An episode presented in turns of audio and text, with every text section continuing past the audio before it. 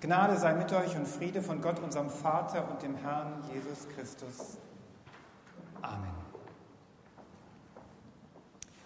Ich habe ein Foto mitgebracht, das zeigen wir jetzt gerade mal, von einer jungen Dame, Greta Thunberg. Und ich bitte Sie mal zu überlegen und wenn Sie die Möglichkeit haben, mit jemandem sich ganz kurz auszutauschen, rotes Tuch für Sie oder leuchtendes Vorbild? Tun Sie das doch mal einen kurzen Augenblick.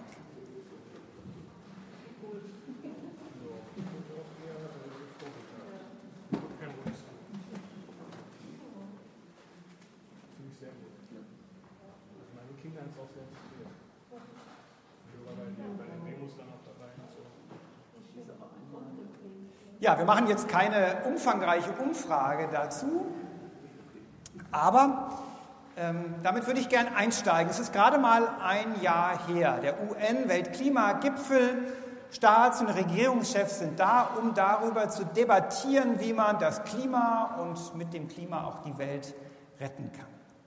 Und dann ergreift diese 16-jährige Greta das Wort voller Zorn, wütend, fast verzweifelt wirkt sie und schleudert den Leuten Sätze um die Ohren und einer der Sätze, der besonders oft vorkommt, ist der, wie könnt ihr es wagen? Wie könnt ihr es wagen, die Zukunft der Welt aufs Spiel zu setzen und die Zukunft der Jugend vor allem? Ich weiß nicht, wer diesen Auftritt gesehen hat. Ähm, er hat sehr unterschiedliches Echo ausgelöst und ich muss ehrlich sagen, mich hat er eher abgeschreckt, dieser Auftritt, diese Rede.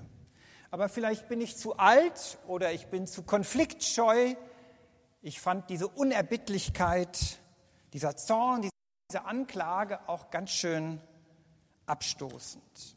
Aber viele Jüngere gerade haben gesagt, endlich ist da eine Prophetin aus unserer Generation, die keine Angst hat, das zu sagen, was die Wahrheit ist, koste es, was es wolle. Natürlich kann man fragen, wie viel Greta wirklich riskiert hat, indem sie das gesagt hat.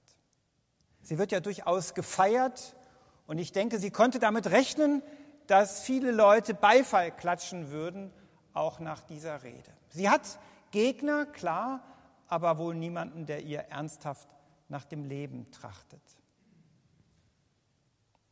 Es gibt andere, die um ihr Leben fürchten müssen wenn sie denn öffentlich das sagen, was sie glauben. Und von manchen dieser Menschen hören wir, wir hören es auch in den Nachrichten, aber die allermeisten, von denen wir hören wir gar nichts. Sie schaffen es nie in eine Schlagzeile.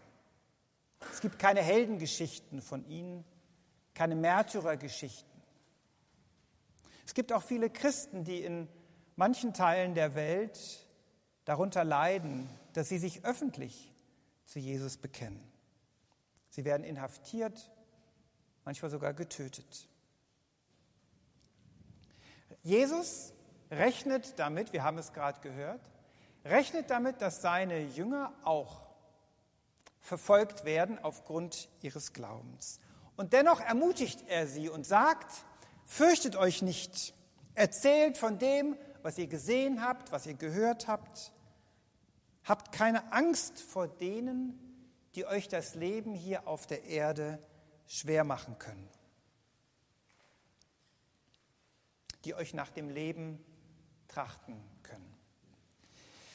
Dieser Text passt zum Reformationsfest, weil die Reformation nur in Gang kam, weil es Leute gab, die genau so gehandelt haben, die den Mut hatten, das zu sagen, was sie für wahr hielten, egal was es kostet, die viel riskiert haben.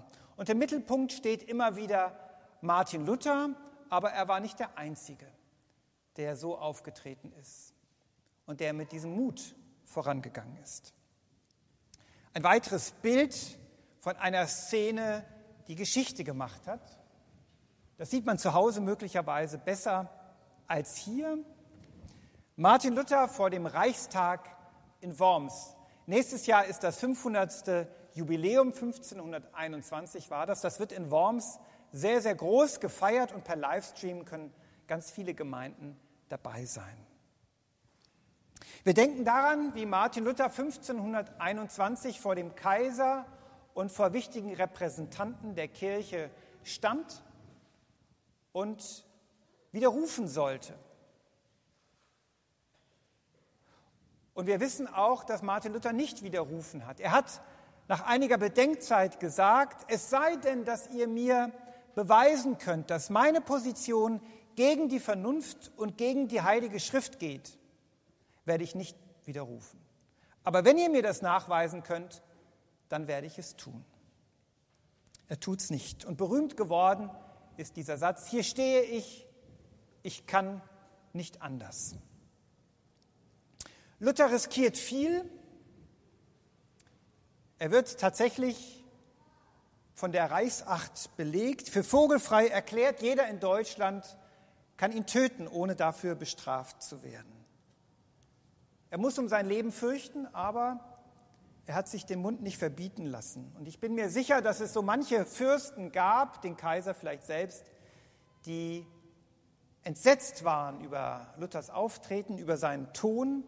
Vielleicht hatten Sie auch manche seiner Schriften gelesen. Im Jahr zuvor, 1520, hat er verschiedene Schriften verfasst, die nur so vor Zorn und Wut gegen die Kirche strotzten.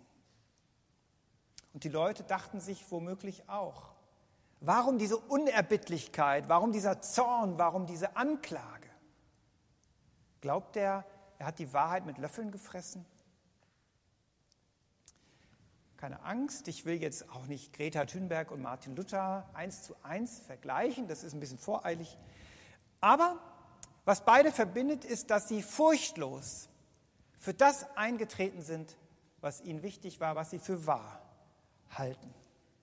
Und bei beiden kann man sehen, wer als ein solcher Prophet auftritt, wer kein Blatt vor den Mund nimmt, der muss damit rechnen, dass es Widerstände gibt, dass es Gegenrede gibt, dass man sich Feinde macht, dass man Gegenwind produziert.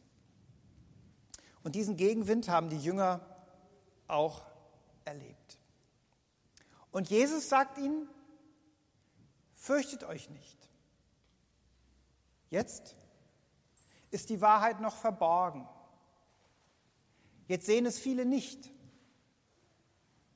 Noch wird in Gleichnissen davon gesprochen, im kleinen Kreis, in der Stille. Aber was ihr jetzt im Dunkeln hört, was ich euch jetzt erzähle, das wird einmal ans Licht kommen. Dann werden alle es sehen. Darum sprecht ihr es schon jetzt aus. Tragt es herum auf die Straßen, predigt es von den Dächern, denn der Tag kommt, da werden es alle sehen. Fürchtet euch nicht, tragt es heraus in die Welt und auf die. Wir sind es der Welt schuldig. Die Botschaft, die in der Reformation wieder neu in den Mittelpunkt gerückt wurde, nämlich die Botschaft, dass das, was uns Würde gibt, was uns Wert gibt. Das, was uns am Ende unseres Lebens gerecht spricht. Nicht unsere Lebensleistung ist, nicht unser Glaubensmut ist, nicht unser tolles Auftreten ist, unser Erfolg. Und vielleicht muss man es gerade in diesen Zeiten sagen, dass wir eben gerade in unserer Schwäche, trotz unserer Zerbrechlichkeit, geliebt angenommen und gerechtfertigt sind. Und dass weder Erfolg noch Misserfolg, weder Krankheit noch Gesundheit, weder Glaube noch Zweifel uns trennen kann von der Liebe Gottes, die Gott gezeigt hat in Jesus. Das ist die Botschaft, die der Antrieb gewesen ist für die Reformation. Und das ist die Botschaft, die wir heute den Leuten schuldig sind. Die sollten wir auf die Plätze und auf die Dächer tragen. Das erste also, fürchtet euch nicht. Das zweite, geht auf die Dächer. Was in aller Welt haben wir auf den Dächern zu suchen? Dazu muss man wissen, dass die Dächer damals Flachdächer waren und auf diesen Dächern hat sich ziemlich viel abgespielt. Man hat sich gerne dort hingesetzt, gerade abends zusammengesessen, noch lange. Und die Dächer haben sich besonders gut geeignet, um Botschaften quer durch die Stadt zu verteilen, von einem Dach zum anderen. Schneller konnte man Nachrichten nicht verbreiten. Heute sollten wir es vielleicht nicht von den Dächern tun. Vielleicht sind unsere Dächer heute Marktplätze, Parks, Einkaufsstraßen. Vielleicht aber auch das Internet, Facebook, Instagram. Die Kirchen haben in den letzten Monaten entdeckt, dass das eine ziemlich große Öffentlichkeit ist, die eine viel größere Reichweite hat als die Reichweite, die man in der Kirche so hat. Und ich höre, wie Jesus uns aufruft, geht auf die Dächer, erzählt überall, das Evangelium ist keine Privatreligion, wo jeder das irgendwie für sich ausmacht, sondern es ist eine Botschaft, die wir der Welt schuldig sind. Keine private Erlösungsreligion, kein esoterischer Glaube nur für die Seite, sondern eine Botschaft, die wir der Welt schuldig sind. Wo ist dein Dach? Wo bist du gerufen, das Evangelium zu bezeugen, vom Glauben zu reden, deinen Stand einzunehmen?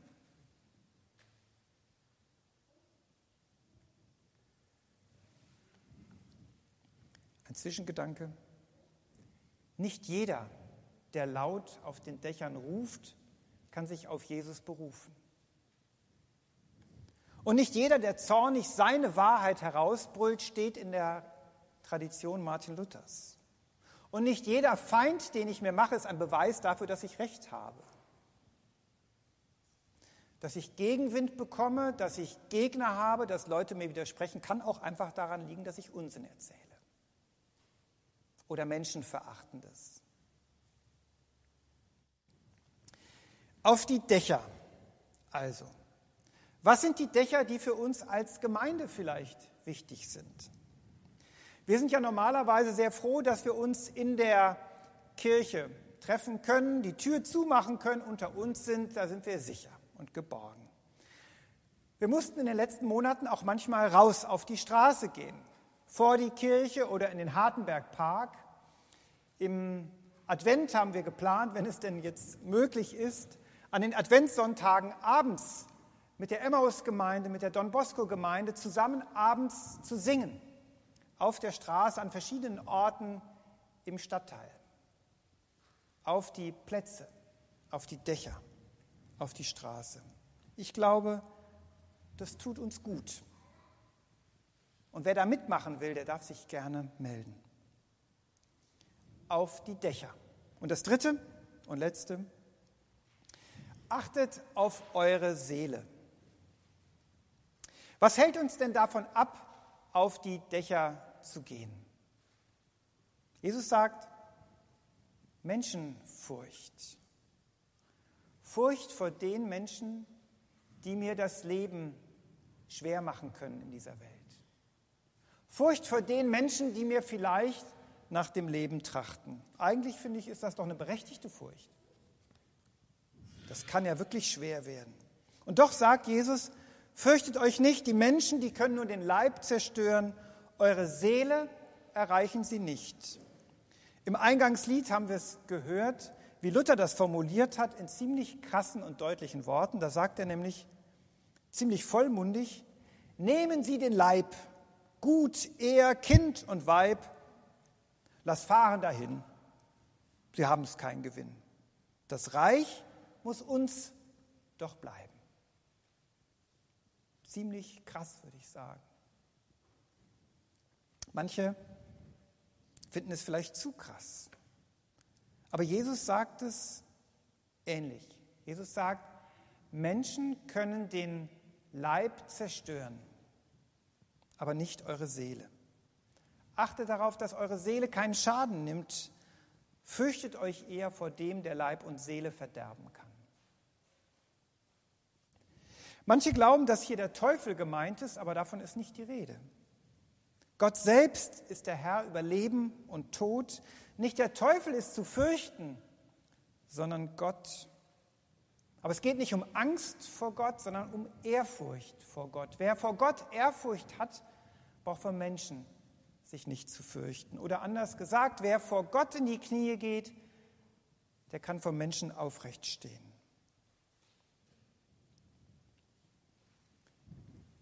Passt auf, dass eure Seele nicht vor die Hunde geht in diesen Tagen. Und Seele ist kein separater Bereich, sondern wenn von Seele die Rede ist, dann ist vom Leben überhaupt die Rede, vom Leben im umfassenden Sinn, im tiefsten Sinn, vom Leben, das sich aus Gott speist, von ihm lebt. Seele beschreibt den Menschen in seiner Verbindung zu Gott, der aus Gottes Geist lebt. Habt Acht, dass ihr nicht Schaden nehmt an eurer Seele, sagt Jesus. Dass ihr nicht getrennt werdet von Gott, dass ihr nicht in der Gottesferne landet. Wie geht es ihrer Seele in diesen Zeiten? Wie geht es deiner Seele in diesen Zeiten, auch angesichts dieses Novembers, der vor uns liegt? Und wo ist es nötig, dass du deine Seele schützt? Was musst du vermeiden oder was musst du suchen, um deine Seele zu schützen? Ich frage mich manchmal, was diese ganze Pandemie mit uns allen macht, mit unserem Miteinander und um es vielleicht theologisch nicht ganz korrekt zu sagen, was ist mit Deutschland? Was ist mit unserer Seele? Verlieren wir da etwas? Jesus sagt, Sperlinge fallen zu Boden, Jünger werden getötet. Jesus betreibt keine Schönfärberei, er weiß, es kann schlimm enden. Aber Gott ist Gott und Gott hat das Leben und Sterben in seiner Hand. Im tiefsten, im Innersten hängt das Leben an Gott. Und solange Gottes Lebenshauch in uns ist, solange Gottes Hand uns hält, solange der Kontakt mit Gott besteht, ist es um unsere Seele gut bestellt. Egal, was mit unserem Leib geschieht, egal, was mit äußeren Umständen ist, egal, ob der Asylantrag abgelehnt wird, egal, ob ich Arbeit finde, egal, ob ich geheilt werde oder nicht. Der Kontakt mit Gott hält unsere Seele gesund.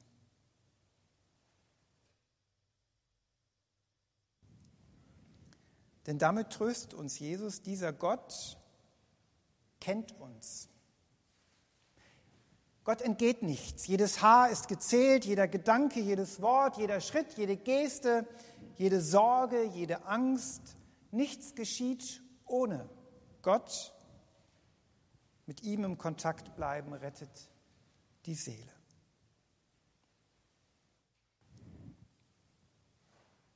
Achte auf deine Seele. Und zum Schluss, man darf es nicht verheimlichen, wird es nochmal düster am Ende des Textes, die Schattenseite. Jesus sagt nämlich, bekennt euch zu mir, dann werde ich mich zu euch bekennen. Wenn ihr mich verleugnet, werde ich euch verleugnen vor dem Vater. Das heißt, es ist ernst. Es ist kein Spiel. Es geht um vieles. Es geht um alles. Und alles kann verloren gehen. Ich finde das ziemlich hart. Jesus hätte ja auch sagen können, wenn es brenzlig wird, bringt euch in Sicherheit. Ihr seid zu kostbar. Mehr kann ich nicht erwarten. Aber Jesus selbst hat sich nicht in Sicherheit gebracht. Und warum sollten es seine Jünger anders machen? Und man fragt sich natürlich angesichts dieser Aufgabe, wie werde ich das schaffen? Werde ich dem gerecht werden?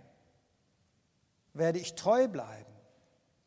Und viele Christen damals werden sich das gefragt haben und manche haben es nicht geschafft. Sie sind eingeknickt vor Angst. Was ist mit ihnen? Was wird mit ihnen sein? Es gibt einen Hoffnungsschimmer im Matthäus-Evangelium, von dem wir ja gehört haben. Das Wort verleugnen taucht nämlich durchaus mehrfach auf und es taucht auch ganz am Ende auf, nämlich in welcher Geschichte? Weiß das jemand?